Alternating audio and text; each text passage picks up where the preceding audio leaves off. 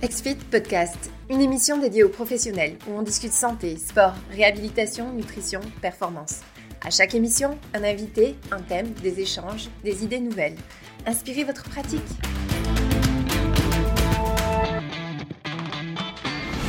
Bonjour à tous, merci de vous joindre encore aujourd'hui dans un nouveau webinaire. Un webinaire beaucoup plus technique aujourd'hui où est-ce qu'on va parler effectivement de comment gérer les blessures aux ligaments euh, croisés antérieurs euh, sans en fait euh, briser le rêve, les rêves de vos athlètes. Donc pour en parler, on a Mylene. Bonjour, Bonjour. Je dis bien ton nom. On se fait même pratiquer euh, avant euh, off euh, micro. Tu es en fait thérapeute du sport dans le domaine de l'entraînement. tu as une, école de formation, appelons ça comme ça, ou un centre de formation Rehab U, où est-ce que vous faites énormément de formation justement sur des sujets de réadaptation. Est-ce que tu veux nous en dire plus? Oui, en fait, bon, Rehab U, c'est, c'est comme tu dis, c'est une, entreprise qui, offre de la formation continue pour les entraîneurs, préparateurs physique, thérapeute de toutes sortes sur euh, la prévention, l'optimisation du mouvement, la réadaptation, la réathlétisation, euh, tout ce qu'on peut euh, imaginer qui, qui, vient faire le, pont entre la blessure et, et l'entraînement finalement. je vous en dirai un petit peu plus long sur moi tantôt, mais c'est vraiment, c'est vraiment parce que mon dada a toujours été l'entraînement, même si mon background est thérapie, rehab, clinique. Plus thérapeute. Donc, tu as su joindre les deux au moins. Autre nouvelle un peu en avant-première, donc je pense que la vraie annonce va se faire vendredi, mais pour tout le monde qui nous écoute aujourd'hui, en fait, XFIT et euh, euh, se sont associés donc pour vous offrir un, rabais de chaque côté. Euh, donc, euh, on peut même vous offrir un rabais sur les formations de RehabU. vous les verrez le plus tard, puis on le rappellera. Mais aussi et surtout pour créer en fait du contenu joint ensemble. Donc, vous allez à terme avoir accès à des exercices de RehabU au travers du logiciel Exit et vous allez même avoir accès à des programmes d'entraînement, des programmes de réhabilitation euh, qu'on va continuellement intégrer euh, dans le logiciel. Donc, c'est en avant-première. La vraie annonce, je pense qu'elle se fait vendredi. Mais je suis vraiment très heureux là, de, ben, un, de pouvoir faire ce webinaire-là aujourd'hui ensemble, euh, mais surtout de pouvoir pré-annoncer cette collaboration-là ensemble. Euh, tout le monde, j'espère que vous nous entendez bien. Si vous avez des questions du début jusqu'à la fin, n'hésitez jamais à les poser dans le chat. Euh, ça va me faire plaisir de relancer le Myline euh, sur le sujet. Autrement, Myline, je te laisse le, le, terrain pour commencer. Ben, merci beaucoup. Alors, euh, bonjour tout le monde, bienvenue euh, dans ce webinaire qui est, euh, oui, comment gérer les blessures du ligament croisé antérieur sans compromettre les rêves de vos athlètes. le titre un peu punch, en fait, on sait que c'est une blessure quand même assez assez commune qui qui est difficile pour pour beaucoup d'athlètes. Donc, dans ce webinaire, on, va parler de pourquoi souvent les, les programmes de, de, réadaptation du LCA ils, ils échouent. Donc, on va parler de capacité euh, et qu'il faut aller bien au-delà de juste la force euh, en isolation du quadriceps. On va parler de l'écart euh, entre la réadaptation clinique et le retour au sport, qui est un peu, comme je disais tantôt à, Étienne, ce qui, a été en fait ma spécialisation, de, de vraiment travailler sur amener des éléments d'entraînement de façon plus profonde dans un processus de, de réadaptation. On va parler de comment une charge spécifique en réadaptation va éviter l'échec de la préparation. Donc, une stratégie pour résoudre l'espèce de conflit performance-blessure que je vais, que je vais euh, euh, définir un petit peu plus tard euh, dans le webinaire. Au cours des premières à peu près 7 minutes, généralement, j'ai à peu près un, rythme assez précis. On va parler du screening de mouvement. Excusez-moi pour l'anglicisme, mais vraiment le movement screening, qui est un outil très, très précieux euh, qui apporte des informations très, très précieuses et qu'est-ce qu'on peut voir euh, au niveau du screening pour aller chercher euh, un peu d'informations pour optimiser le mouvement. Puis, on va regarder un peu l'étude de cas de Virginie, son programme de réadaptation, comment on, a fait en sorte que cet athlète-là, après trois ruptures du LCA, LCA qui ont été gérées, évidemment, intervention, reconstruction et tout, pour qu'elle puisse reprendre le jeu en toute confiance, améliorer ses performances et diminuer son risque de blessure. Et restez jusqu'à la fin parce que j'ai quand même un cadeau pour vous. Étienne a vendu le punch un peu, mais je vais vous donner plus de détails à la fin sur euh, le bonus, le, cadeau qu'on a pour vous euh, aujourd'hui. Donc, je me présente un peu euh, plus côté perso parce que je pense qu'on a parlé déjà de, de mes compétences, mes titres. donc, Mylin, mais pour court, tout le monde m'appelle May. Euh, longue histoire courte, c'était toujours plus facile pour moi quand j'étais jeune de dire Méline comme Céline. Euh, les gens comprenaient mieux, puis ça finit par euh, par faire mai comme le mois de mai. Donc, vous pouvez m'appeler mai, tout le monde m'appelle mai. Je suis thérapeute du sport agréé. Je me suis placée au cours des plus de 20 dernières années comme experte de l'industrie en réathlétisation. Euh, donc, j'ai mon bac en thérapie du sport de l'Université Concordia. Euh, je suis aussi retournée faire une maîtrise en sciences de l'exercice à l'Université Concordia où j'ai collaboré avec le département de psychologie euh, et le Centre de recherche en développement humain. Euh, et je suis chargée de cours actuellement à l'Université du Québec à Trois-Rivières, qui est euh, en fait ma ville natale, dans le programme de thérapie du sport, qui n'existait pas dans mon temps, et c'est pour ça que moi, je suis allée à Concordia faire mon, mes études en thérapie du sport. Aujourd'hui, je peux. Pour, ceux, pour, les Français, ben pour les Français qui nous écoutent, Trois-Rivières euh, et Montréal, c'est comme une heure, deux heures, quelque chose comme ça. Et, et le moindre, pour tout le monde aussi, tu fais des formations à travers le monde à l'heure actuelle. Quand même, tu, tu voyages même pour faire de la formation. Oui, absolument. Beaucoup même. Donc, c'est vraiment de partout. Beaucoup C'est ça. De aujourd'hui. Alors, voilà. Euh, mais... Euh, au-delà de tout ça, je suis d'abord et avant tout euh, une athlète et j'ai été une athlète. Je suis, je suis la fille qui a fait tous les sports possibles euh, jeune. Euh, j'ai, j'ai, j'ai, j'ai participé à tout. J'ai, j'ai tout essayé ou, ou, presque. Euh, même au niveau entraînement, j'ai tout essayé. Donc, j'ai fait de l'entraînement évidemment conventionnel. J'ai joué à l'homme fort. J'ai essayé le CrossFit. J'essaie tout, tout, tout. Euh, j'ai été blessée. Euh, j'ai fait mes propres pliables.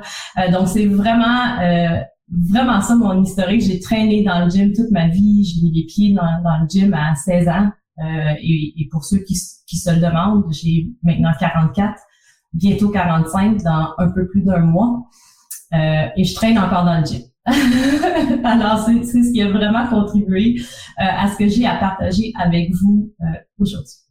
Puis, si vous avez des questions sur mon, mon cheminement, on, pourra, on pourra répondre à ça à la fin du webinaire, si jamais.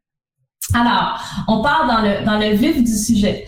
Donc, on est tous familiers avec nos fameux joueurs, de soccer qui tombent par terre, qui, qui se prennent le genou, qui sont en douleur pour finalement se relever quand ils voient que l'arbitre va pas sortir son carton jaune.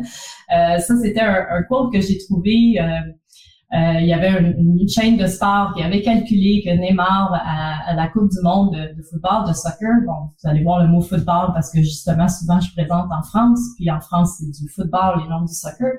Euh, en 2018, il avait passé quelque chose comme 14 minutes au sol à, à, feindre la blessure. Bref, mais euh, on sait que les, joueurs ne, crient pas toujours au loup.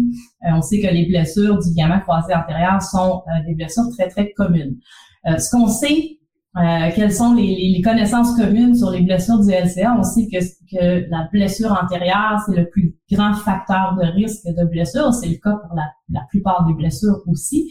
Euh, on sait aussi que les mécanismes sans contact sont, sont environ 80% plus susceptibles de provoquer une blessure du LCA. C'est-à-dire que la majorité des blessures du LCA se font sans contact. On parle de décélération, changement de direction, atterrissage, etc. Euh, bon, les déficits biomécaniques, justement, à l'atterrissage puis à la décélération, ont été identifiés comme un facteur contributif. Euh, Qu'est-ce qui arrive, c'est qu'il y a des charges externes importantes qui sont générées au niveau du genou.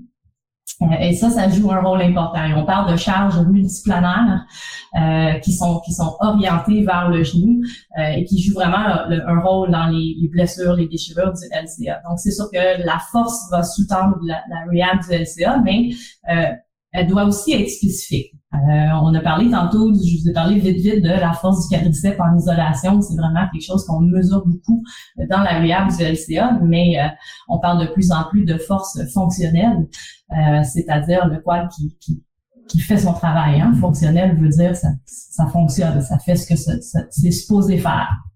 Donc, qu'est-ce qu'on doit faire en rehab du LCA ou en réathlétisation du LCA? La réathlétisation a, trois composantes.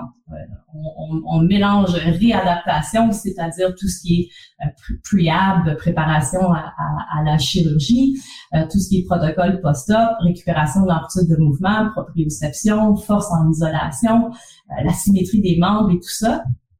Puis il faut jumeler à ça de l'entraînement physique, c'est-à-dire aller chercher l'hypertrophie ou limiter l'atrophie, hein, on parle de la même chose, dit, de façon différente, euh, de l'expression de la force, du, taux de développement de la force, de la force spécifique, euh, et évidemment on doit jumeler à ça l'entraînement spécifique au sport aussi, vitesse, capacité de changement de direction, l'agilité, euh, évidemment tout l'entraînement technique et tactique qui vient se joindre à ça. Donc on a tous ces éléments-là qui, vous voyez le, petit point de, de, rencontre au milieu, ben, c'est un peu ça la, la réathlétisation, c'est ramener la personne en utilisant tous ces éléments-là à revenir à son niveau pré-blessure ou même au-delà de son niveau pré-blessure.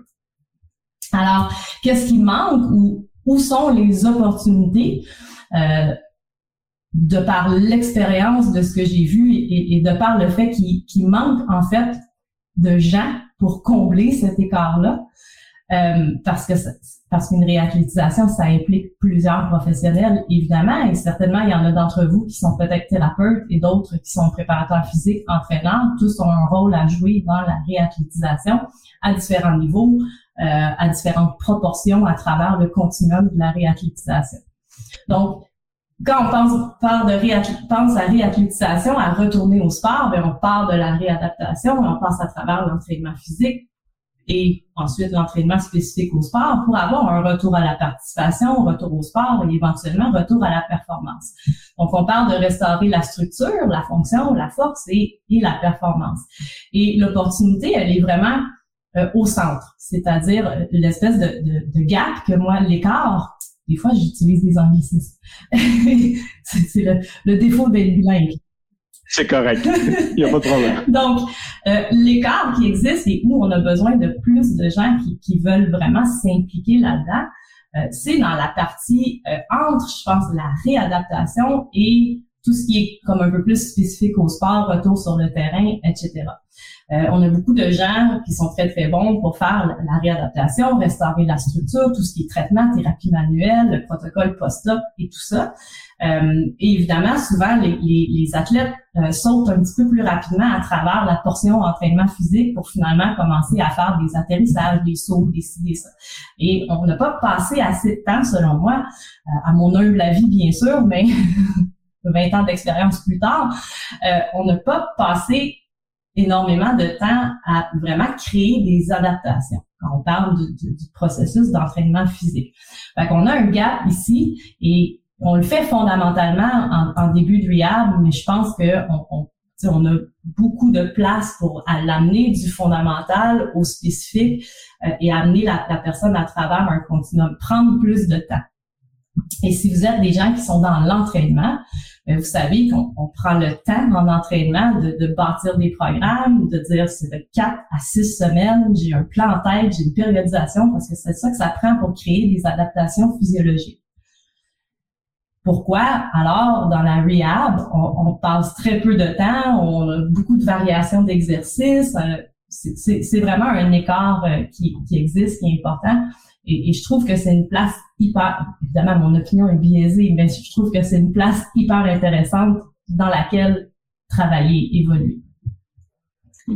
Mais ça doit être justement par manque de compétences, en fait, ou par manque de connaissances qu'on passe moins de temps dans cette euh, section-là. Possiblement, ou dans ce sens, si on, plutôt que, que, que, parler de manque de compétences, si on, on y va plutôt euh, dans, dans l'expérience que va vivre l'athlète, que ce soit un athlète élite comme vous allez voir, ou, même un athlète récréatif, euh, c'est en fait que l'expérience qu'ils vivent, c'est qu'ils vont peut-être aller dans des mains très compétentes. L'athlète va passer du, du, thérapeute et faire une très très bonne rehab post-op, mettons, euh, puis ensuite s'en aller assez rapidement vers l'entraînement spécifique au sport, où est-ce qu'encore là, il est bien encadré, euh, mais potentiellement au niveau de l'entraînement physique, où il y a une manque de cohésion, il y a une manque de collaboration. Cela dit, euh, c'est très, très complexe. Ça demande énormément d'intervenants pour être parfait là, dans, la, dans, dans la pratique autant que ça peut l'être dans la théorie, évidemment. Euh, mais je pense que si il y a des thérapeutes qui veulent aller au-delà de ce qui se fait en clinique, ou s'il y a des entraîneurs qui veulent se rapprocher un peu plus du, du, du, processus comme post-réadaptation, ben là, il y, a un, il y a un gros, euh, il y a un gros potentiel de travail à faire. Alors, Virginie, qui est notre, notre, notre athlète étude de cas aujourd'hui, est une athlète euh, qui a commencé à jouer au soccer à l'âge de 4 ans et elle a commencé à jouer au niveau compétitif à partir de 11 ans. Euh, elle a quand même joué à un niveau élite, Jeux du Québec, championnat canadien, collégial 3A. Elle a eu une bourse d'études, est allée jouer aux, États-Unis pour les Louisville Cardinals. Actuellement, elle a 27 ans. Euh, elle, elle jouait maintenant c'est terminé parce qu'elle a terminé sa maîtrise, mais elle jouait au niveau universitaire, euh, justement à l'UQTR. Donc, elle a eu sa première blessure euh, LCA à 15 ans, une deuxième blessure à 17 ans, une troisième blessure à 18 ans. Euh, c'est pas euh, c'est pas rare euh, bon, pour les, les femmes au soccer euh, et à l'adolescence. Donc c'est tout tout ce qu'on voit de façon assez assez courante. Évidemment, toutes ces blessures sont survenues via des mécanismes sans contact. Et si on parle un peu, parce que Étienne, je te disais, c'est un peu une question aussi de bon, oui, il y a une question de compétence, oui, il y a une question de c'est quoi l'expérience des athlètes et donc il, est où l'écart?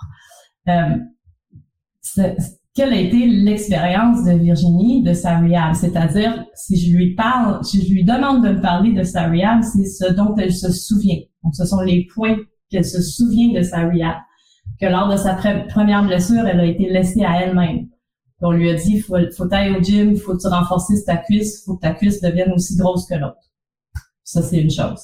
Après, elle se souvient d'avoir fait un test biodex pour son retour au jeu, pour son ratio quad ischio-jambier, ce qui évidemment est important, mais son souvenir à elle, c'est c'était tout ce qui semblait importé.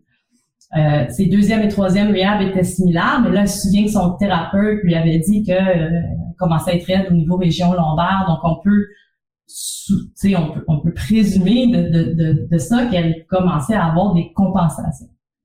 Et elle dit, je me souviens pas avoir vraiment progressé quoi que ce soit, à part commencer par faire des entraînements, des pratiques, puis après ça, des matchs. Donc, quand je disais qu'il y a, y a une, une, rehab clinique et un peu de renforcement, et comme assez rapidement, on revient au jeu, ben, on n'a peut-être pas à passer assez de temps à vraiment aller chercher des gains en force. Puis, c'est tout là le monde de l'entraînement, pour ceux qui tripent sur l'entraînement ben, de travailler sur créer des adaptations physiologiques, créer de la force, euh, c'est très, très, euh, très, très intéressant. Malheureusement, euh, c'est à quoi ressemble euh, ou, comment se fait ressentir le parcours de rehab de nombreux athlètes que j'ai vus, que j'ai connus, etc. Donc, comment on peut faire mieux? Comme je, comme je disais tantôt, c'est pas que c'est la faute de qui que ce soit. Tout le monde fait ce qu'il a à faire, mais il manque de gens pour faire la partie où on peut voir qu'il y que l'écart existe. Donc, je ne sais pas si on est rendu à 7 minutes, je pense que j'ai dépassé un peu, mais on arrive au screening de mouvement. Donc, je vais commencer par, par vous montrer euh, comment on peut utiliser, par exemple, le screening de mouvement pour voir, euh, dans le cas de Virginie, on va voir qu'elle a des, des, des, déficits, des compensations euh, évidentes suite à sa blessure précédente, voire sa rehab précédente.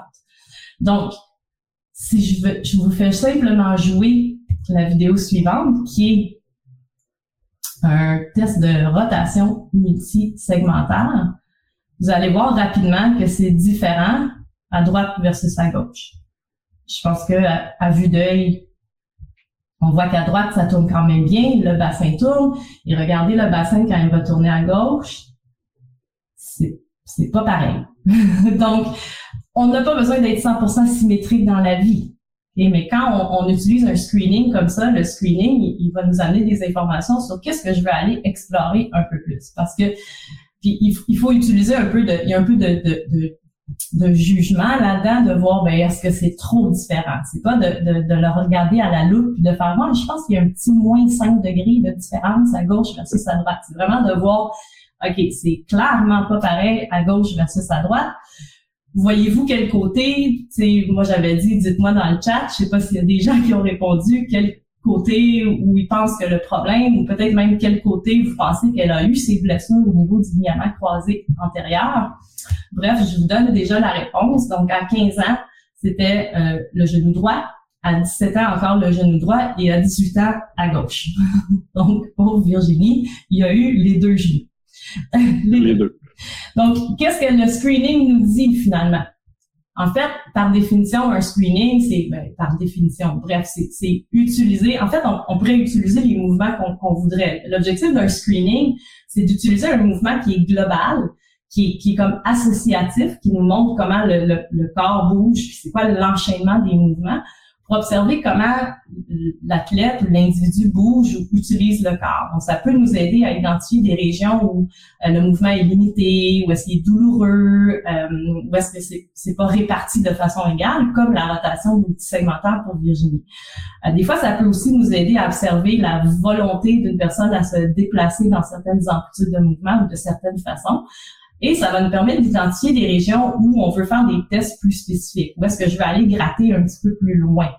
Donc, le screening de mouvement, ce que ça, nous fournit finalement, c'est des informations précieuses. C'est pas, c'est pas diagnostique, c'est pas prédictif de blessure, mais ça peut nous amener à voir des trucs et dire bon, je pense que je vais aller voir son pied, son genou, sa hanche de ce côté-là parce que c'est clairement pas pareil versus l'autre côté.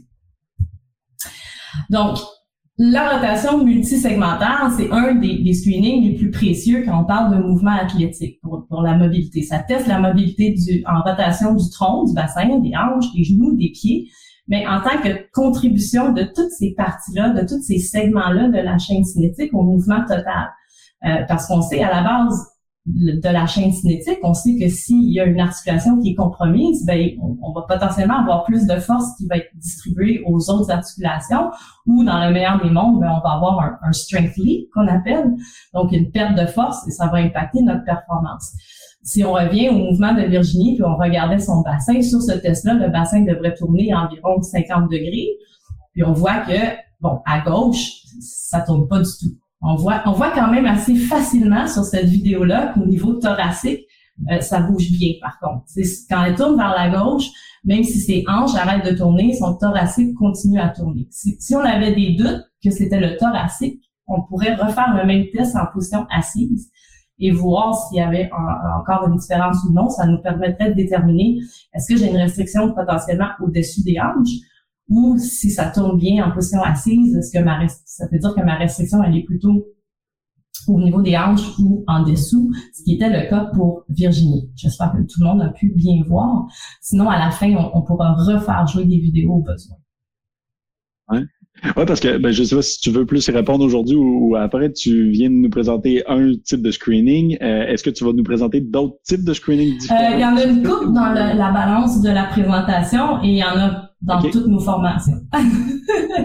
Donc, euh, dans la, la, la, formation, le petit bonus dont je vais vous parler à la fin, euh, et, et, dans toutes nos formations, c'est un peu ce qui, ce qui précède, ce qui est la première étape de nos, nos évaluations, de nos analyses.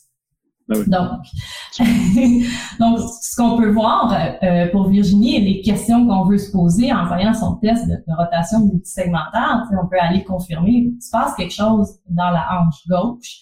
Euh, donc, je veux aller vérifier, est-ce que ma rotation interne est limitée à gauche? On pourrait aller vérifier les pieds aussi, la rotation tibiale, etc. C'est tout d'autres tests qu'on ferait aussi, évidemment.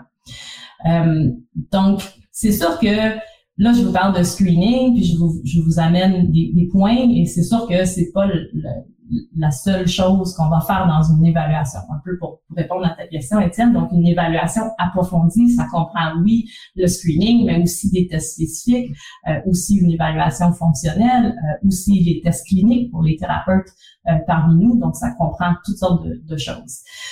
au niveau de ce que la rotation multisegmentaire nous a permis de voir, ben on, on on veut voir est-ce que la rotation de Virginie est limitée à gauche? Euh, quand on va voir de façon euh, active, je vous montre un exemple, ben clairement, il y a une différence encore là, droite-gauche. Euh, il y avait une différence, on est dans le actif, il y avait une différence aussi dans le passif. donc, on, là, on se pose des questions. Pourquoi sa rotation interne pourrait, pourrait être limitée? Est-ce que c'est parce que pendant longtemps, elle voulait éviter de, de, de créer un torque dans, dans son genou droit parce que celui-là avait été blessé deux fois? Est-ce que c'est la réparation à gauche qui est plus euh, tight, encore là, excusez l'anglicisme, que la réparation à droite? Puis où d'autres devons-nous regarder? Il faut regarder les pieds, il faut regarder justement la rotation tibiale et tout ça. Donc, on nous amène juste pour faire le point que le screening nous a amené à dire, je vais aller voir là, là et là, pour voir ce que je vais avoir besoin de, travailler pour optimiser le tout. Euh, je peux pas ne pas parler du test de squat à une jambe parce que c'est un test qu'on utilise souvent pour euh, évaluer la fonction des membres inférieurs, c'est-à-dire pour établir un baseline de décélération. Euh, si on, on, on, voit un manque de contrôle du genou dans le plan frontal, c'est-à-dire, puis pas juste le genou, hein, c'est-à-dire si j'ai un pied euh, qui s'affaisse, donc je contrôle pas bien la, la pronation, donc je, ça m'amène un valgus au genou, ça amène une adduction excessive de la hanche d'un côté versus de l'autre. Évidemment, on, on, regarde tout le temps euh, quelle est la différence droite-gauche. Ça nous permet euh, d'avoir une idée du risque de valgus dynamique au genou, qui est un, un élément hyper important aussi à, à considérer euh, dans les blessures du ligament croisé antérieur. Encore là, c'est pas un outil prédictif ou de diagnostic, mais ça peut nous aider à identifier des régions de déficit. C'est-à-dire que si j'ai de la difficulté à décélérer en contrôle mon poids corporel sur une jambe, j'ai des, des, des, des, failles, des déficits à ce niveau-là, au niveau de la capacité d'absorption, au niveau de la force, au niveau du contrôle, ben c'est sûr que dans un environnement dynamique sportif, je vais, je vais me retrouver dans des situations potentiellement problématiques. Donc, d'autres tests typiques qu'on utilise aussi euh, ici, c'est euh, le step down, qui est celui qui est en fait sur la photo. C'est qu'au lieu d'être un one leg squat, un, squat à une jambe, on utilise une, surface surélevée et on demande de venir déposer le talon. ça donne juste un gauge, encore un anglicisme, ça donne juste un gauge à l'athlète pour savoir quelle profondeur aller chercher pour son single leg squat. Sinon, on fait aussi des atterrissages à une jambe, ce sont aussi des tests qu'on évalue beaucoup pour le LCA. Si on regarde maintenant aussi euh, nos évaluations dans le plan sagittal, hein, parce qu'on focus beaucoup sur le plan frontal, le valgus au genou, etc., euh, mais il s'avère que pour décélérer et pour atterrir, c'est important d'être capable d'utiliser la chaîne postérieure. Euh, si on sait que lors de l'atterrissage, nos forces d'impact transférées du, du, sol vers la jambe peuvent représenter plusieurs fois le poids du corps, ben on sait que euh, bon, il faut avoir de la force, du contrôle euh, et une, utilisation appropriée de la chaîne postérieure pour absorber tout ça. On sait que notre activation équilibrée entre les quads et les ischios vont euh, augmenter la flexion du genou au contact initial et donc vont aider à absorber ces charges-là. La force des fessiers est, importante aussi pour la stabilité de la rotation des hanches. Hein. Euh, et bien que la force des quads est un élément important de la rehab du LCA, il, faut euh, il faut aller au-delà de le ratio force quad et ischio. Faut aller dans le, la capacité aux deux de travailler ensemble. Donc quand on voit des athlètes comme euh, Virginie, qui, ça c'est un test de flexion multisegmentaire. Donc là, on voit une athlète qui utilise pas beaucoup la chaîne postérieure. C'est-à-dire que sur un test de flexion multisegmentaire, je devrais, oups, j'ai changé de slide par accident, je devrais voir plus de contribution des hanches. En fait, on devrait voir le bassin reculé, c'est-à-dire que les hanches vont en flexion.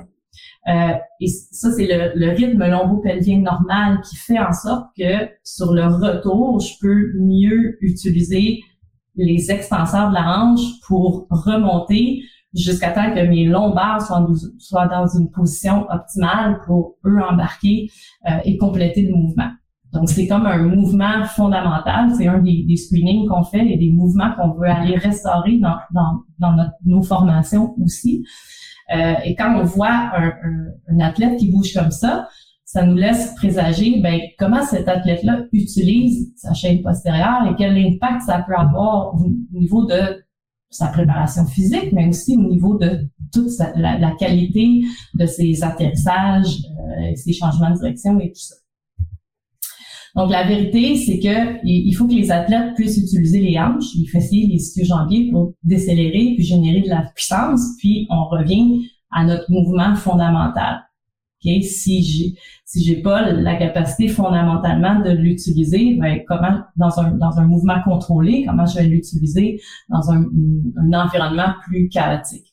Si on regarde encore les vidéos, ben on voit mettons qu'on ajoute une charge, ben on voit ici bon une mauvaise contribution des hanches, la charge qui euh, s'en va devant le corps, donc moins d'implication des hanches, moins de potentiel d'utiliser la chaîne postérieure. Et ici, dans la vidéo de droite, on a dit à Virginie, bon, en ligne ton kettlebell plus vers tes talons.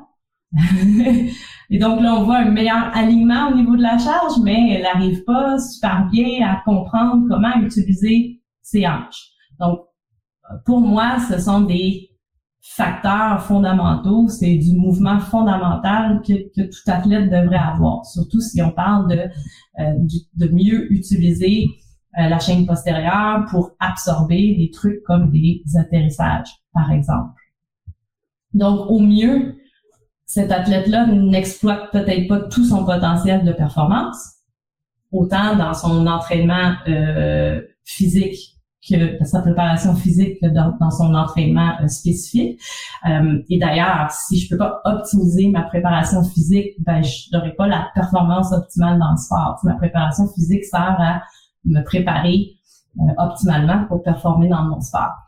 Au pire, sa blessure antérieure, donc Virginie, sa blessure antérieure ou, sa récupération de cette blessure-là ou ses compensations suite à cette blessure-là devient un facteur de risque encore plus. On sait déjà que la blessure antérieure est un, facteur de risque.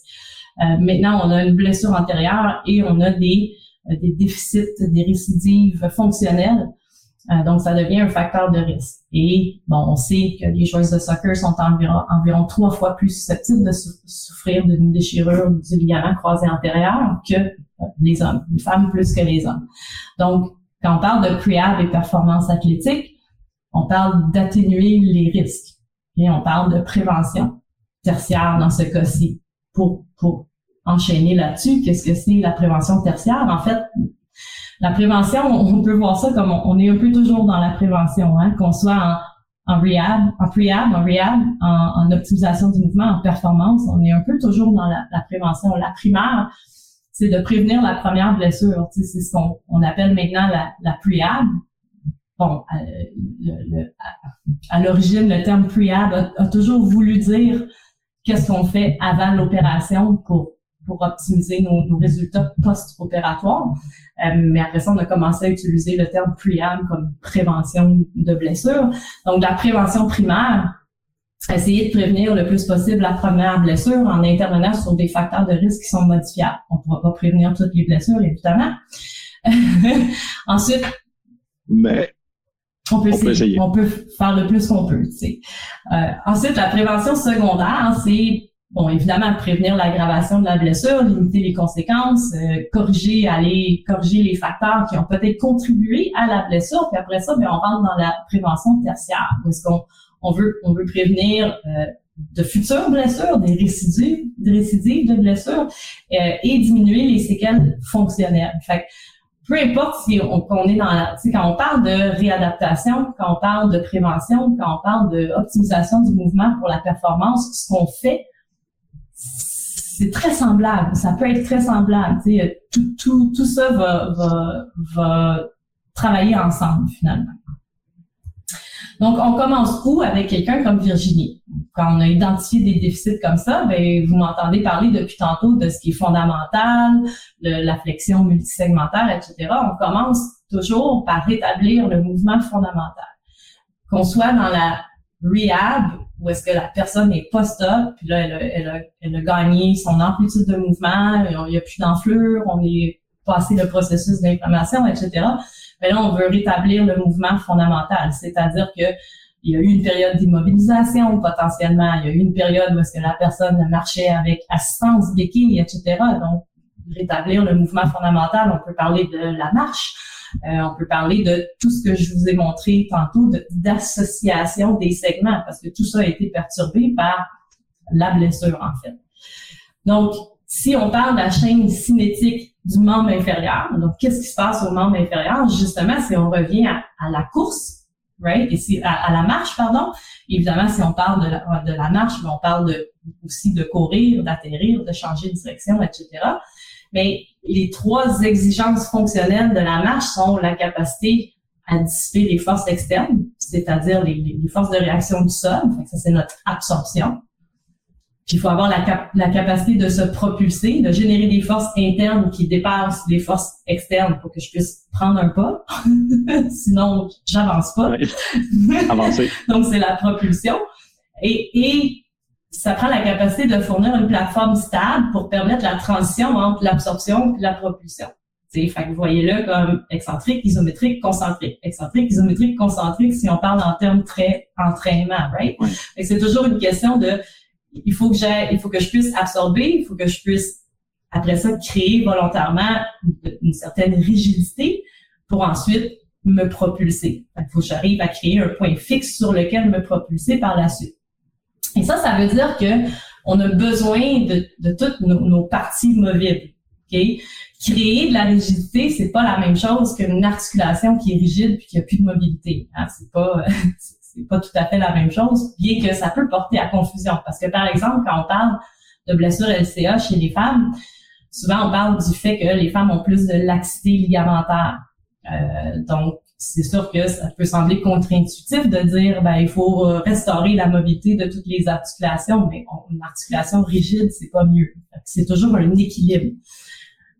Alors, si on regarde le membre inférieur, puis on regarde cette espèce de mouvement-là d'absorption versus le, mouvement de rebond ou le mouvement de propulsion, mais ça commence au pied, puis au niveau du pied, pour absorber, on a besoin de pronation. Si on parle de complexe pied-cheville, on a besoin de pronation, on a besoin de dorsiflexion. Ensuite, il va y avoir de la rotation interne au niveau du tibia, au niveau du genou, au niveau du fémur. Il va y avoir de l'adduction right? Et notre mouvement de rebond, ça va être le contraire. je vais avoir, si vous pensez à sauter, je vais, mes pieds vont aller en supination, complexe pied-cheville en supination, ma cheville en flexion plantaire, mes hanches en rotation externe. Donc ça, c'est mon mouvement de propulsion. Euh, mais l'espèce de, de pronation, dorsiflexion, rotation interne qu'on stigmatise beaucoup est nécessaire à l'absorption. Donc, c'est plus une question d'être en mesure de contrôler ce mouvement-là parce que la vérité, c'est que les athlètes, il faut qu'ils réussissent à se placer dans ces positions-là. Il faut qu'ils réussissent à tolérer, disons-le, ces positions-là, le momentum de, de, du, de la vitesse de, de, jeu va les amener dans ces positions-là. Donc, il faut qu'ils puissent se retrouver dans ces positions-là et surtout en ressortir indemne. right? Donc, le, l'espèce de valgus au genou qu'on stigmatise beaucoup. La question, c'est est-ce qu'il faut prendre des mesures pour éviter le valgus au genou à tout moment, dans tous nos entraînements, dans toutes nos interventions, ou est-ce qu'il faut prendre, est-ce qu'il faut créer des interventions qui vont permettre à nos athlètes de mieux gérer le valgus au genou? Pensez-y, mettez ça dans le, dans le chat si vous voulez. Selon vous, éviter ou gérer? on, en, on en reparlera. Donc, on a parlé de rétablir le mouvement fondamental. Donc, on parle de mobilité, les articulations, la capacité d'aller chercher ces amplitudes-là. Ensuite, il faut aussi rétablir évidemment la, force spécifique. Donc, comment on définit euh, la force pour l'atterrissage, la décélération le changement de direction? En fait, ce que la recherche nous dit, c'est que si je fais un, changement de direction plus, euh, plus c'est-à-dire je fais un 90 degrés au lieu d'un 45 degrés, ça me demande une plus grande rotation interne de la hanche. Et c'est bénéfique à la fois pour la performance et pour la charge au genou. Euh, ensuite, le on montré qu'il y avait un conflit clair entre la biomécanique pour la performance dans un changement de direction qui serait optimal versus la biomécanique qui serait optimale pour atténuer les charges articulaires du genou. Il est là l'espèce de, de, conflit, right? Blessure, performance. Euh, donc, ce qu'on constate, c'est qu'il y a certaines postures qu'on qualifie de postures à haut risque qui sont nécessaires pour performer dans les changements de direction, surtout dans les changements de direction plus rapides, euh, plus abrupts ou euh, plus imprévisibles, comme dans une situation de jeu. Donc, il est là le conflit de performance-blessure, c'est que c'est peu probable que les athlètes adoptent des stratégies de mouvement plus sécuritaires, sûres, au détriment d'une performance plus rapide ou d'une meilleure performance. Donc là, on a, on a un conflit. Il faudrait que j'évite le valgus au genou, la rotation interne de la hanche, cette espèce de position-là, mais en même temps, je sais que j'ai besoin de tout ça pour absorber, puis je sais que j'ai besoin de tout ça pour performer dans mon sport. Alors, qu'est-ce que je fais?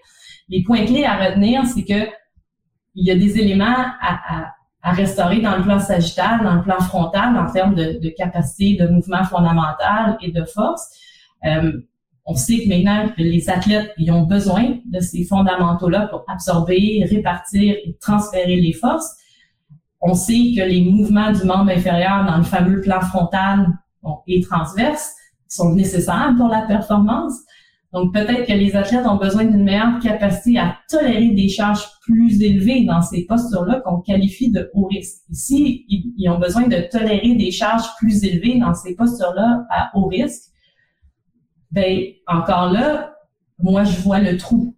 Si en rehab, je restaure ton amplitude de mouvement, ta force en isolation, puis que je te retourne avec ton poids corporel à, à travailler dans ces positions-là, ben entre les deux, peut-être que j'aurais pu te surcharger dans ces positions-là pour que tu deviennes plus fort. Comme ça, quand c'est juste ton poids corporel, c'est facile, make sense, right? C'est ce qu'on fait en entraînement. Donc, c'est un peu là où je veux en venir. Donc, voici comment on a conçu le programme de Rehab 2.0 parce que Virginie n'était pas en, réadaptation aiguë, mais on voulait diminuer son risque de, blessure, de récidive de blessure et optimiser sa performance. Donc, sachant tout ce qu'on a à, restaurer d'un point de vue fondamental, au niveau de la force, au niveau des positions spécifiques et tout ça, comment on fait pour structurer ça? Donc là, je vais vous parler un peu de la stratégie en optimisation du mouvement en trois séquences. Comme ça, j'ai trois séquences où est-ce que je sais qu'est-ce que j'ai besoin de faire et ça me permet de structurer mon intervention selon ce que je suis allé chercher dans mes évaluations, qui incluent les, les divers screenings que je vous ai montrés, mais aussi beaucoup d'autres euh, beaucoup d'autres analyses et tests.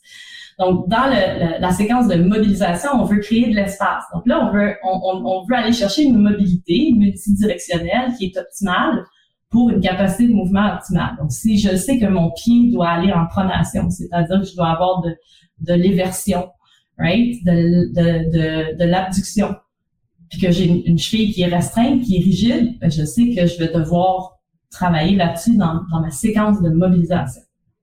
Par exemple, pour Virginie, la rotation interne, elle en manque, on sait qu'elle en a besoin, c'est sûr que c'est quelque chose qu'on va travailler dans le bloc mobilisation. En activation, on veut créer de la conscience, donc une capacité de dissocier.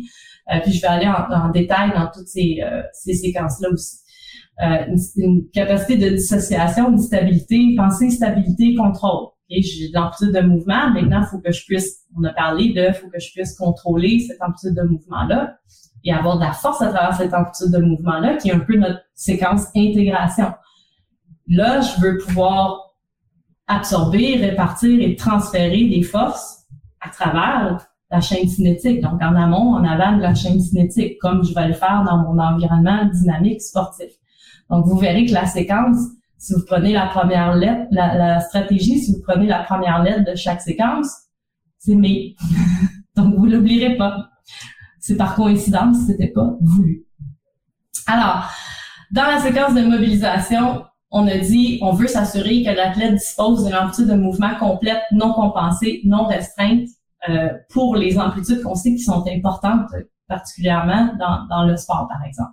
Donc, si on a des restrictions euh, de mobilité, on sait qu'ils peuvent venir de, des déficits euh, myofaciales, articulaires, euh, musculaires. il faut adresser ça dans notre bloc mobilisation. Donc, ça peut être des limitations au niveau musculaire, manque de flexibilité, tension, etc. Ça peut être des muscles qui sont, des muscles qui sont facilités, ça peut être des restrictions articulaires. Donc, pour Virginie, on avait vu au niveau de la rotation interne à gauche qu'il y avait une restriction. Euh, et je pense que je vous ai euh, amené à, à voir que à la base, la rotation interne est importante en termes d'absorption, et la rotation interne est importante dans la performance pour les changements de direction, pour le fait qu'on va se retrouver dans certaines positions. Il faut être capable de tolérer ces positions-là et d'avoir la force pour en sortir de façon sécuritaire. Donc, on a besoin de nos parties mobiles, right? Euh, on a dit tantôt, la chaîne cinétique, c'est une série de segments qui sont, qui sont interdépendants, mais qui sont activés séquentiellement. Euh, et le mouvement d'un segment va affecter les segments proximaux et distaux. Soit je vais me retrouver avec plus de, de, force transmise à un autre segment, soit je vais me retrouver avec une perte de, de force, une perte d'énergie euh, et donc un déficit au niveau performance. Donc chaque articulation doit permettre un mouvement suffisant pour que la chaîne cinétique fonctionne de façon optimale. Donc pour Virginie, on a fait une mobilisation avec une bande. Donc, une bande qui tire en traction euh, inférieure, puis une mobilization with movement. Fait que finalement, elle fait de la rotation interne active avec une distraction avec la bande. Donc, c'est un exemple de ce qu'on a mis dans son bloc de mobilisation. En activation, là, on veut bouger de manière spécifique, délibérée pour, c'est comme créer des connexions au niveau du mouvement. Il y a deux parties dans cette séquence-là. Un, il y a la dissociation. Fait que si je crée de l'amplitude de mouvement pour que tu aies un meilleur mouvement de la hanche, il faut bien que tu sois capable de dissocier le mouvement de ta hanche du mouvement de ton bassin. Parce que quand c'est collé, tout bouge ensemble. Et là, quand moi je décolle ça, ben, je veux t'apprendre à fixer une extrémité pour bouger l'autre et vice-versa. Donc là, on parle de dissociation articulaire. Ensuite, anti-rotation, qui est le fait de maintenant, je veux que tu prennes cette amplitude de mouvement-là et que tu crées volontairement une rigidité, un point fixe pour empêcher finalement la rotation. C'est une, partie très consciente. Bon, finalement, c'est amener du conscient vers l'inconscient dans la progression des choses, mais l'étape de départ est ici. Donc, au niveau de la dissociation, pour que la hanche soit une hanche, faut que le fémur puisse se déplacer indépendamment du bassin et vice-versa. Donc, on peut, faire une, dissociation euh, fémur sur bassin, puis une dissociation bassin sur fémur, comme dans ces vidéos-là. Donc, première vidéo, le genou va intérieur-extérieur, donc adduction-abduction. Le bassin reste fixe, donc dissociation fémur sur bassin. On lui dit de maintenir les contacts de son pied au sol, mais d'aller le plus loin possible en ADD, ABD. Ensuite, l'autre vidéo, c'est le mouvement contraire. Est-ce que vous entendez le volume de ma vidéo ou non? OK, parfait. Euh, là, c'est le bassin sur le fémur. Donc là, le, le cue pour elle, c'est que le, dans la vidéo de gauche, il fallait que le ballon bouge, il fallait qu'elle fasse rouler le ballon. Dans la vidéo de droite, le ballon ne doit pas bouger. Okay, donc, on, veut euh, créer cette dissociation-là des deux parties. Ensuite, on a la partie anti-rotation. Parce que Maintenant, je veux que tu limites volontairement le mouvement de ces, de ces parties indépendantes-là. Donc, on veut pas une hanche qui est, qui est intrinsèquement rigide, mais on veut une hanche qui peut créer de la, la rigidité, créer une force de stabilisation. Et ça va aller du plus euh, fondamental vers le plus spécifique, évidemment. Donc ici, on a un, un espèce d'exercice d'anti-rotation où la bande élastique qui est attaché à l'épaule droite fait en sorte que ça tire Virginie en rotation vers la droite. Donc, elle, elle est debout sur sa hanche gauche et elle résiste la rotation vers la droite en faisant une rotation isométrique vers la gauche. Donc, la hanche gauche, lorsque le, tronc tourne vers la gauche sur la hanche gauche, on crée un torque en rotation interne. Donc, ici, c'est une anti-rotation, c'est un des éléments dans son bloc d'activation. Ensuite, dans le bloc intégration, là, c'est avoir des progressions pour commencer à appliquer une force intentionnelle dans des dans, certaines amplitudes ou avec un certain séquençage. Là, on, on, parle de absorber, transférer, absorber, distribuer, transférer les forces à travers la chaîne cinétique. Et il y a trois progressions dans la phase d'intégration. Intégration chargée, intégration dynamique, intégration réactive. Chargée, pourquoi? Parce qu'on veut travailler sur euh, tolérer des charges dans des positions vulnérables, entre guillemets, ou nos fameuses positions à haut risque. Donc, s'il y en a d'entre vous qui connaissez Verkochansky de Special Strength Training, Manual for Coaches, euh, au niveau de la préparation athlétique, lui disait que le, principe général, c'est d'analyser les, les, caractéristiques cinématiques, cinétiques des exigences du sport pour identifier, individualiser les mouvements qui sont clés, les groupes les groupes musculaires impliqués dans les mouvements clés, puis le caractère de l'effort de force dans les mouvements clés. Donc, tu sais, il faut se rappeler que euh, les mouvements du membre inférieur, on l'a dit, dans le plan frontal et dans le plan transverse, sont nécessaires pour effectuer des, changements de direction ou parce que le, le, game speed, la situation de match va amener les athlètes dans ces positions-là. Donc, c'est sûr que ce sont des mouvements clés ici. Euh, et le caractère de force dans ces mouvements clés-là, c'est euh, justement dans, les directions qu'on a tendance à vouloir éviter, qu'on stigmatise au niveau de l'entraînement.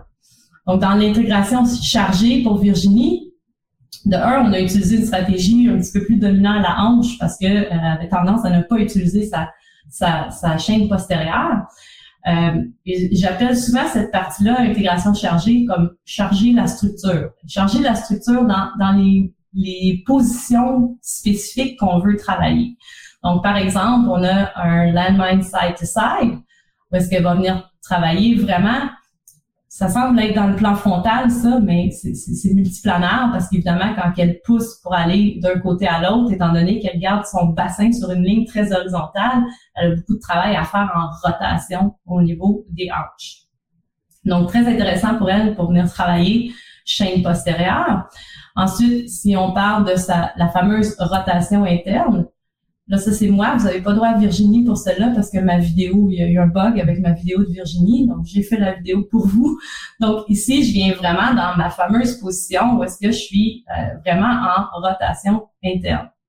Donc, je viens créer euh, vraiment euh, une surcharge dans une amplitude spécifique. C'est pas tout ce que vous allez faire dans l'entraînement. Évidemment, il va y avoir des mouvements très normaux comme des squats, des lunges, des deadlifts, etc mais de venir euh, créer une surcharge sur la hanche dans ces positions-là qui sont vulnérables, qui sont spécifiques, de, de, de sorte que l'athlète peut tolérer plus de charge dans ces positions-là, va juste faire en sorte qu'on on a exposé les structures à une surcharge, on a augmenté la tolérance, et quand l'athlète va se retrouver sur le terrain avec son poids corporel, ben, elle va être à un moins haut pourcentage de son RM, disons-le comme ça. Donc, Évidemment, donner des exercices, c'est l'étape 1. Après, comment on crée de l'adaptation pour bâtir la force? On utilise la périodisation. Et c'est pourquoi Rehab is Training. Et je vais juste baisser mon A pour que vous voyez mon T-shirt. En passant, ça va être en vente bientôt sur le site web.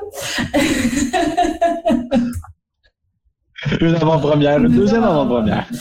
Donc, comment on progresse alors sur 12 semaines? Parce que si je vous dis, il y a une période très longue, je vous ai montré le gap et qu'on part du fondamental vers le spécifique, bien évidemment, on va périodiser. Donc, ce que je vous ai montré, là, les exercices que je vous ai montrés avec Virginie, c'était essentiellement la phase 1, parce qu'on est à restaurer le mouvement fondamental. Je veux développer une base physiologique, je veux établir un support physique adéquat. Euh, pour pour ce qui va ce qui va s'en venir dans les phases ultérieures. Donc, on est un peu plus proche de notre rehab, là, sur notre, continuum de réathlétisation, restaurer l'amplitude de mouvement, la qualité myofaciale, améliorer la dissociation, augmenter la tolérance à la charge, etc. L'accumulation, conversion vers la, la, force spécifique au sport, là, on veut augmenter la capacité de travail, progresser l'athlète vers des mouvements clés, des patrons plus spécifiques au sport. Dans les blocs euh, mobilisation, activation, euh, ça va être une, progression naturelle au niveau de la difficulté des exercices, par exemple. Je vais vous montrer, des exemples. sinon, ben, pensez à euh, dans, la, séquence d'intégration, pensez à, des patrons de rotation. Pensez au tronc qui se déplace sur les hanches, parce que souvent on pense juste aux, jambes qui se déplacent, mais pensez, dans le sport, on a aussi le tronc qui se déplace beaucoup sur les hanches. C'est pour ça que la, hanche, c'est vraiment le pivot central euh, dans le sport. Donc, mobilisation, par exemple, on amène Virginie à faire maintenant du de la rotation, du contrôle en rotation interne. Donc, elle a gagné dans la phase 1 en rotation interne avec l'exercice que je vous ai montré. Maintenant, on travaille plus sur l'amplitude de mouvement fonctionnel. On à sa fin d'amplitude, elle utilise l'autre pied pour, pour s'aider, puis elle tient pour faire des contractions isométriques en fin d'amplitude. Son exercice de dissociation vidéo de droite, juste une progression au niveau, autant au niveau de l'équilibre, euh, il devient maintenant un exercice euh, plus complexe, plus difficile. Bassin sur la sur la hanche. Ensuite, dans l'intégration dynamique, là, l'intégration dynamique, ben, on va commencer à, à, à, travailler sur la décélération, préparer l'athlète pour l'accélération. Donc, dans la phase 1, on avait de l'intégration chargée, le landmine side-to-side, euh, charger la hanche dans la position de rotation interne on peut progresser ça dans l'intégration dynamique et commencer à ajouter aussi des exercices de euh, d'absorption, décélération. Donc, par exemple, une progression tronc qui bouge sur la hanche, donc, la, la, position, vous allez euh, voir à la fin du mouvement, c'est semblable à ce que je faisais dans le TRX dans la première euh, phase. Mais dans la première phase, c'était plutôt la jambe qui se déplaçait. Oui, le tronc bougeait aussi. Ici, je fixe la jambe, je déplace le tronc sur, sur l'ange. Donc, pensez à ces types de mouvements-là. Ensuite, ici, ben ça, ça, ça n'a pas l'air de ça à première vue d'œil, mais c'est un exercice de décélération parce qu'elle accélère le ballon et ensuite, sur sa jambe gauche, elle doit créer une, rigidité, une décélération pour ralentir ce momentum-là qu'elle a créé avec le ballon. Donc, c'est un exercice. C'est des exemples que je vous montre.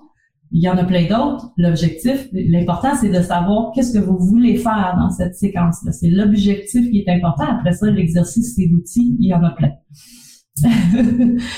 Et euh, ensuite, en phase 3, là, on va faire une conversion vers les exigences spécifique au sport. Fait que là, on a une augmentation autant au niveau de l'intensité, si on parle de pourcentage RM, mais autant au niveau de, la compétence, euh, les exigences cognitives des exercices, etc. Fait qu'on va commencer à intégrer des trucs qui vont plus cibler euh, les aspects perceptifs, cognitifs du mouvement.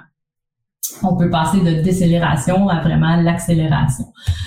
Mobilisation, activation, c'est toujours une, une une progression tout naturelle. Donc, euh, force à travers l'amplitude de mouvement, on pourrait utiliser quelque chose comme un CARS, qui est un Controlled Articular Rotation, qui peut se faire de, de, de, diverses positions. On peut faire à genoux comme ça, on peut faire debout, on peut faire le tronc supporté sur un banc, selon euh, ce que notre athlète est, est, en mesure de faire. Donc, on travaille à maintenir, on est dans le maintien. Les, déficits en, mobilité, on est allé les régler plutôt dans la phase 1 donc les restrictions articulaires et tout. Maintenant, on travaille à maintenir le tout. Anti-rotation, un exemple, oups, un exemple, euh, eh, je vais essayer de refaire jouer la vidéo. Copenhagen Plank, donc euh, la vidéo de droite.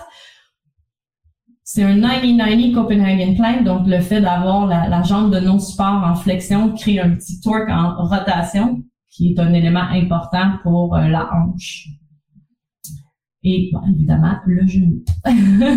Ensuite, dans notre intégration réactive, bon, en fait, vous allez voir tout le temps une, progression. Donc, le premier exercice, c'est encore un exercice d'accélération. Donc, c'est une intégration, un exercice d'intégration dynamique. Et ensuite, j'ajoute un exercice d'intégration réactive.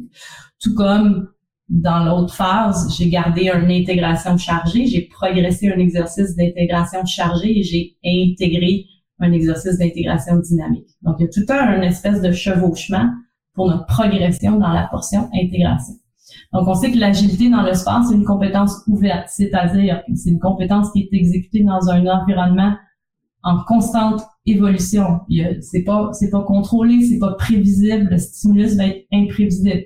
Évidemment, en réathlétisation, il va avoir un retour sur le terrain aussi qui va se jumeler à ça. Fait que cette compétence-là va commencer à être travaillée en parallèle avec ce qu'on fait en gym. Par contre, on peut commencer à intégrer des exercices qui vont travailler sur cette compétence-là. Si on parle d'accélération, euh, on peut parler par exemple d'un single leg side toss. Fait que là, vraiment, l'emphase est sur l'accélération. Les exercices balistiques fonctionnent super bien. Pourquoi? Parce que c'est sûr que si on parle d'accélération de puissance, on pourrait s'en tenir à nos, variations d'haltérophilie. Par contre, souvenez-vous qu'on on veut travailler sur euh, les vecteurs de force. Donc, si j'utilise l'avantage d'utiliser quelque chose de balistique comme ça, c'est que je peux changer les plans dans lesquels je travaille et rendre ça un petit peu plus similaire à ce que je vais faire pour changer de direction, par exemple. Donc, c'est un peu le, cas pour un single leg side toss comme ça qu'on pourrait faire d'un côté, de l'autre côté, sur une jambe, sur l'autre jambe. On peut, on peut varier pour créer plus, moins de stress de valgus sur le genou selon comment on veut le, progresser. Ensuite, des sauts avec perturbation. Euh, ici, très très dans le spécifique, c'est des sauts pour euh, pour faire une tête avec un ballon. Euh, puis moi, je lui je lui donne, je, je la tire un peu avec le l'espèce de harnais qu'on a conçu à l'aide de bandes élastiques parce qu'il faut être créatif, c'est important. c'est parfait. Donc à chaque fois qu'elle saute, ben elle va atterrir. Le but c'est qu'elle atterrisse différemment de ce qu'elle attendait. Sauter sur place, oui, ça travaille sur l'atterrissage, l'absorption, mais sauter sur place, puis se faire sauter, puis se faire déplacer, puis atterrir, c'est autre chose entièrement. Donc voilà. Virginie, qui se sent enfin en confiance avec son genou, sa capacité de performer à son meilleur. Ce qu'on veut, c'est euh, vous, vous devinerez qu'après trois blessures euh, du LCA, tu peur un peu d'en avoir une autre sachant que c'est un facteur de risque. Et juste au niveau de la performance. Donc, pour Virginie, on n'était pas dans une rehab euh, aiguë, euh, on était plutôt dans, dans l'optimisation du mouvement, on était dans aller identifier quelles étaient les récidives fonctionnelles de ces, de ces blessures précédentes, de ces rehab précédentes et comment on peut, on peut faire plus. Mais le même processus s'appliquerait si ça avait été fait dès le début dans sa rehab. Peut-être qu'on se retrouverait pas là aujourd'hui. Donc, je vous avais promis un bonus à la fin. Voulez-vous vous sentir dix fois plus confiant pour aider les athlètes sans compromettre leurs rêves? J'imagine. Et là, on a parlé beaucoup de LCA, hein, parce que c'était notre étude de cas. Mais courir, sauter, tourner, frapper, lancer, changer de direction, tout, tout, tout sport confondu, les mêmes principes s'appliquent. En fait, la même stratégie s'applique, les mêmes screenings s'appliquent. Après, c'est juste les outils qu'on va utiliser qui vont être un petit peu différents parce qu'il faut aller voir bon euh, à quoi ressemblent les positions euh, nécessaires dans ce sport-là. Pour le les changements de direction, ça va être le même dans tous les sports. Euh, il y a une différence aussi entre changement de direction et séparation hanche-épaule. Si on parle plus de frapper lancer, euh, tous sont des trucs que nous couvrons dans notre formation pre et performance athlétique niveau 1. Donc, Étienne, tu m'avais posé la question par rapport à des screenings. Est-ce qu'il y a d'autres screenings? Euh, oui, il y a, y a, y a, il y a plein de screenings dans cette formation-là, des évaluations fonctionnelles, des évaluations d'amplitude de mouvement. C'est une formation euh, avec laquelle vous avez un, accès instantané à 10 modules. Il y a 7 heures de contenu vidéo que vous allez prêt à appliquer dans votre pratique comme immédiatement. Les gens, la théorie elle, rencontre la pratique, c'est vraiment le feedback qu'on a. Euh, les gens finissent nos formations puis font comme ah, j'avais envie de réévaluer toutes mes, toutes mes clients, tous mes patients. Donc, au niveau du contenu, oui, on parle de maîtrise de mouvement athlétique. Bon, je vous ai parlé de principes dynamiques, des mécanismes de la marche dans le cadre de la performance athlétique. Il y a un module là-dessus, la production de la puissance, euh, les choix de mouvement, les contraintes, l'apprentissage moteur, comment on prend tout ça en considération dans la stratégie, la variabilité des mouvements pour la prévention des blessures. Évidemment, on a l'évaluation du mouvement fondamental, donc comme je disais tantôt, encore plus de screening, de tests fonctionnels, d'évaluation de l'amplitude de mouvement active, passive, etc. La stratégie en optimisation du mouvement, donc ce que je vous ai présenté en, plus de détails, euh, comment créer de l'adaptation, donc encore là, la périodisation en plus de détails. Ensuite, il y a une programmation spécifique euh, pour la capacité de changement de direction. On en a parlé beaucoup aujourd'hui dans le webinaire, mais aussi pour l'efficacité de la séparation hanche-épaule. Si vous êtes plus dans le golf, tennis, volleyball, baseball, euh, etc., même boxe et tout ça. Euh, évidemment, à la fin, il y a un quiz, un certificat d'achèvement. Donc, je garde aucun secret dans cette formation-là. Je veux vous donner une approche structurée pour faire bouger vos clients sportifs. C'est vraiment basé sur, évidemment, de, de, des données probantes, mais aussi sur mon expérience, des essais avec des athlètes et tout ça. Euh, Bon, c'est ça, je me suis avancée. Donc, 20 ans d'expérience. Hein, 20 ans d'expérience pour aider des athlètes dans toutes sortes de sports, dans toutes sortes de niveaux différents. En fait, c'est une stratégie, hein, je le dis et je l'ai dit tantôt, ce qui est important, c'est de comprendre ce que vous essayez de faire dans chacune des séquences. Après ça, les outils vont, vont, vont être à sélectionner selon euh, le, le, client, l'athlète, euh, selon les outils que vous avez dans votre dans votre spécialisation. Fait que c'est utiliser vos outils, mais dans une, intervention euh, structurée qui va vous permettre de créer de l'apprentissage moteur, de créer des changements, de vraiment combler l'écart entre la, la, blessure et la performance. donc cette formation en ligne là, elle, vous donne vraiment toutes toutes les informations. Puis il y a deux modèles de programme qui sont inclus dans la formation. Euh, c'est-à-dire le, le, changement de direction, la séparation hanche-épaule. C'est les, deux modèles de programme qu'on a, qu'on a, qu'on a bâtis pour que vous voyez un peu la différence entre euh, les interventions, le choix des outils pour, euh, pour chacune de, de, ces mouvements athlétiques-là. Évidemment, c'est des, des, programmes génériques, mais les exercices ont été soigneusement sélectionnés pour répondre de façon efficace aux, aux besoins globaux de, de ces mouvements athlétiques-là, euh, des mouvements qu'on a, qu'on a, qu'on a testés, euh, qu'on a utilisé beaucoup. Après, c'est toujours possible de faire du plug and play dans vos, dans vos modèles de programme. Ça vous permet au moins d'avoir un, un template, une structure. Donc, le bonus que je vous avais promis, c'est euh, un rabais de 10% en utilisant votre code promo exclusif MyExfit10. Euh, je vous ai parlé aujourd'hui de la formation Prehab et performance athlétique niveau 1, euh, mais votre code promo s'applique sur toutes nos formations. Donc, on, on, a aussi optimisation du mouvement fondamental niveau 1 niveau 2. Euh, et performance athlétique niveau 1. Le niveau 2, Prehab et performance athlétique, s'en vient bientôt aussi. On a une formation sur les euh, fondamentaux de la mobilité. Donc, votre code promo s'applique sur toutes nos formations, n'expire pas. euh, non. Allez, allez voir tout le monde. le lien devrait apparaître en bas à gauche. Euh, théoriquement, là, vous auriez le lien euh, pour aller voir justement les formations. Si vous nous écoutez en replay, euh, connectez-vous à votre compte XFIT tout simplement. Cliquez sur votre nom en haut à droite et puis vous aurez la section code promo qui, qui existe à, ce, à cet endroit-là. Et notre partenariat avec Rehabio a été ajouté là aussi.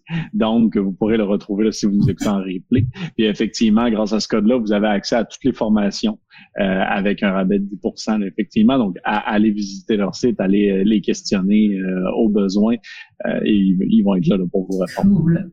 Et on a, ben, évidemment, nous, on a toujours notre librairie d'exercices en ligne, mais là, je, je sais pas, je vends-tu le punch? Tous ces exercices-là vont se retrouver sur XFIT, en fait. Okay. Exact, ça, c'est ce qui est encore mieux. exact.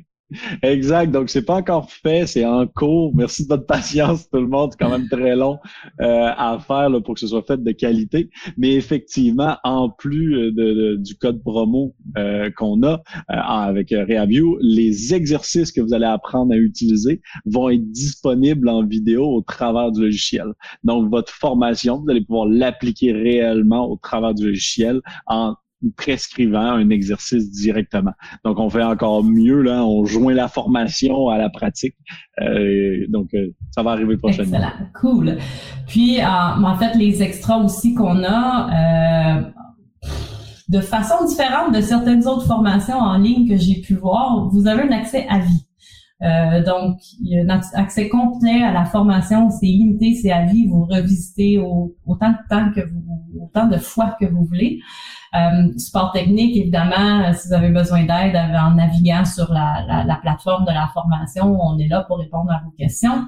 Euh, et il y a une communauté Facebook privée, donc il y a notre communauté RehabView, où est-ce que les gens viennent échanger des idées, partager des cas, poser des questions. C'est vraiment nice. Les gens mettent des vidéos. J'ai évalué un client, j'ai vu ça. Voyez-vous autre chose? J'ai fait ça, ça a bien marché, mais là j'ai un plateau.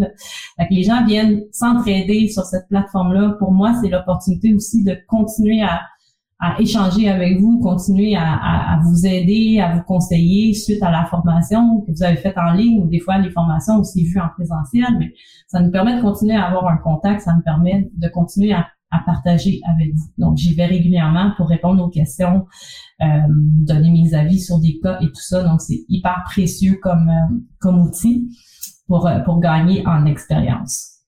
Ensuite, on a une garantie de satisfaction, euh, c'est-à-dire que tout le monde est entièrement satisfait de nos formations et je veux euh, le, garder ainsi. Donc, si vous n'êtes pas confiant d'avoir acquis le savoir-faire euh, pour créer des changements dans la façon dont vos athlètes bougent, je vous rembourserai 30 jours après votre achat.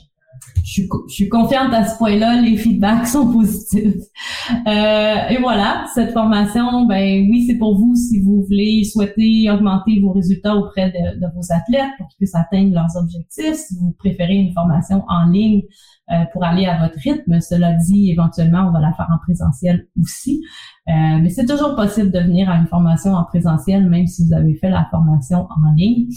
Euh, si vous souhaitez construire des programmes d'entraînement efficaces et créer des adaptations pour répondre aux exigences spécifiques au sport. Et je pense que ça, c'est clé parce que pour beaucoup de gens, ou s'il y en a d'entre vous qui sont thérapeutes, ça implique peut-être un, un, peu plus de, de temps. C'est un peu comme jumeler la partie euh, thérapie en clinique à euh, la job d'entraîneur, de, de, retourner à la maison après de concevoir un programme d'entraînement. Euh, donc, c'est pas pour vous si, si vous préférez juste des notions théoriques, si vous préférez utiliser des, des programmes génériques, si vous n'êtes pas prêt à investir du temps. C'est un peu pour ça que je mets ça, parce que oui, c'est mettre en œuvre de nouveaux concepts, c'est appliquer une nouvelle stratégie, c'est surtout prendre le temps de, de, construire un programme, de réfléchir à une périodisation, etc. Euh, et si la vision Realist Training ne vous parle pas, ben c'est pas c'est pas nécessairement pour vous non plus. Euh, cela dit, euh, on a plus de 3000 participants maintenant qui ont, qui ont fait nos formations euh, et euh, comme je disais tantôt, le feedback est euh, très positif.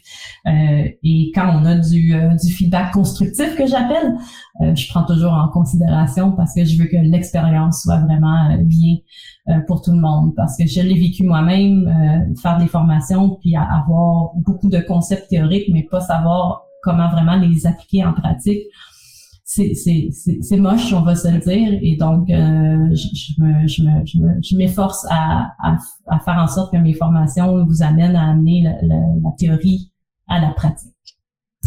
Et voilà, je réponds à vos questions. Merci beaucoup. Je ne sais pas s'il y a du monde, effectivement, qui, qui, nous écoute, qui ont des questions. En même temps, tu as été quand même ultra clair là, depuis le début. Euh, tout le monde, vous avez eu les liens là, vers effectivement la formation. J'ai même mis un lien là, vers la page Facebook. J'ai pas j'ai pas de lien là, vers le groupe, mais donc vers la page. Euh, le groupe vient quand, quand de toute façon là, vous avez fait l'acquisition d'une formation. J'ai aussi, si vous voulez continuer à pousser plus loin la réflexion ou parler directement euh, avec Mylene, vous pouvez aussi accéder à son Instagram qui devrait apparaître là, euh, en bas à gauche. Euh, donc, comme ça, vous pouvez pousser plus loin la réflexion. Et effectivement, ben, vous le savez très bien, euh, Expit ne réfère jamais à quelqu'un si on n'en est pas certain. Donc, euh, c'est pour ça qu'on s'est associé avec Radio. On est vraiment certain de la qualité de leur contenu et d'où pourquoi on veut même intégrer leur contenu dans le logiciel. Donc, n'hésitez pas si vous voulez pousser plus loin. Si vous avez des questions, venez nous voir nous, venez les voir directement eux. ça va faire plaisir à tout le monde de, de, se rediriger et puis de, de, répondre à vos questions.